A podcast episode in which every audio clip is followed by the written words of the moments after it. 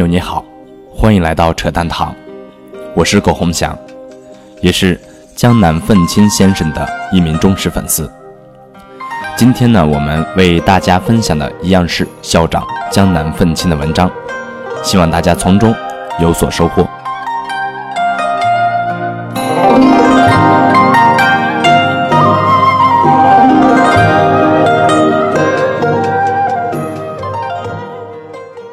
二零一六年六月八日，要么折腾，要么使劲折腾，虽然结果都是一事无成。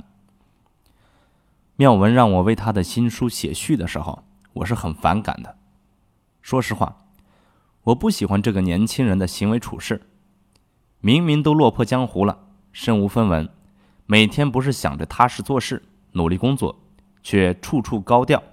今天不是与那个大咖合影。明天就是出席各种论坛，整天各种拍照合影，做这些毫无积累且没有未来的事情。这个世界呢，总归还是实力说话。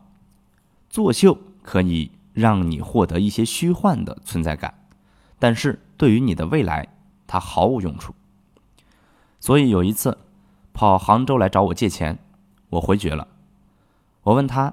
为什么不趴着干活，还到处上蹿下跳，折腾啥？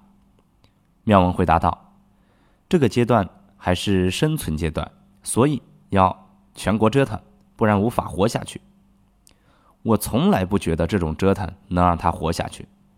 很多事情活着很容易，只要不要脸就可以了。但是这种活着，最终只能是活着而已，一辈子没有机会。一个人如果落魄了，但是还能保持尊严，努力、勤勉，最终就能活得更好。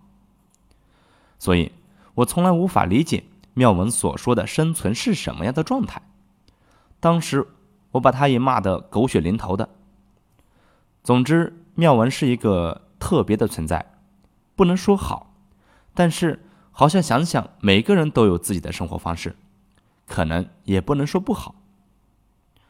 我想，这或许应景了一句话：如果人人都理解你，你得普通成什么样子？能折腾，能不停的折腾，这着实需要不少的勇气和更厚的脸皮。最终，我还是答应了借他一笔钱，不多，表示对我不理解、也不喜欢的人的一种支持吧。毕竟，我觉得不对的、不好的人。不代表没有未来。每个人在自己年轻的时候，也都会去做一些傻逼事情吧，或许也能理解。我的江南幺五三五茶馆汇聚的股东人群中，三教九流都有，也有不少以前风光无限，现在落魄江湖的。每个人都想逆袭，并不是每个人都有逆袭的机会，特别是跌倒严重失败的屌丝，可能难度更大。不管如何。总是希望身边的人，喜欢的、不喜欢的，都好好的吧。这本书呢，妙文也花了一些心思。虽然有三分之一收集整理了其他人的各种素材及言论，我也无法预判这本书最终的销量是多少。至少对我来说，价值不大。对很多失败过的人，或许是一种参考吧。最后用以下一段文字。对创业失败或者人生处处不如意的伙伴们说几句：人生其实是一个过程，这个过程可能会发生种种不可预见、不可思议的事情。每个阶段都有很多可以折腾的东西，要么折腾，要么使劲折腾吧。创业者让项目活下去，人活下去，就是也许时间会给予的回馈。这种回馈不一定是成功的结果，而是自我瞎折腾的意淫感，至少爽过。都是落寞的过一生，爽着过得总好一些吧。我年轻时喜欢孩子的诗歌，那时候我一无所有，也一样毫无忧伤可言，却不知为什么特别喜欢满眼望去都是黑色的色调。躲避尘世的悲哀的那种诗歌。孩子的九月，如今还能想起。他目击众神死亡的草原上，野花一片。远在远方的风，比远方更远。我的琴声呜咽，泪水全无。我把这远方的远，归还草原。等等，虽然读不懂，但是能感受到那种与众不同的悲伤，然后就很喜欢。十几年过去了，期间经历坎坷悲伤，起起伏伏，跌跌撞撞。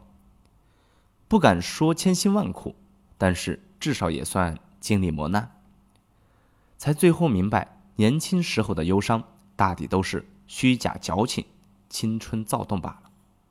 或许也只是为了显得自己与众不同罢了，或许只是更好的骗女孩子罢了。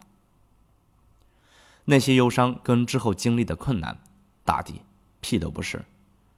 然后回头再读孩子的诗歌，也就淡然许多。没有年少时光未说新词常说愁的喜欢了。想来人和人是不同的。有人看到悲伤的世界无力改变，写尽了忧伤诗词之后自杀而去；而有人经历磨难，看尽世界的悲伤以后，却依然相信世界的美好，想努力让世界变得更好，哪怕就让自己变得更好一些，哪怕少一些抱怨，多一些宽容，也是对这个世界的善意和爱。放弃一些东西很容易。抱怨一些东西更容易，但是坚持着帮这个世界变得更好，很不容易。我用这段话勉励自己更宽容，也勉励年轻人更平和的看世界。谢谢。